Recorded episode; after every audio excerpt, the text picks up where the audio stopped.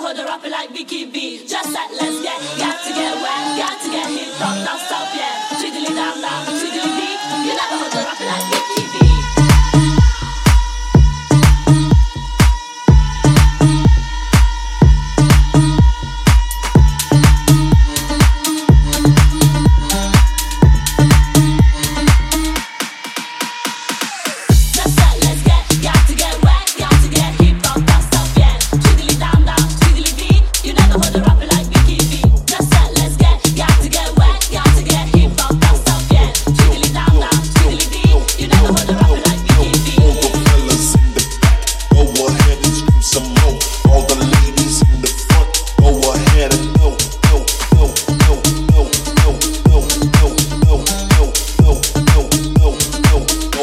better.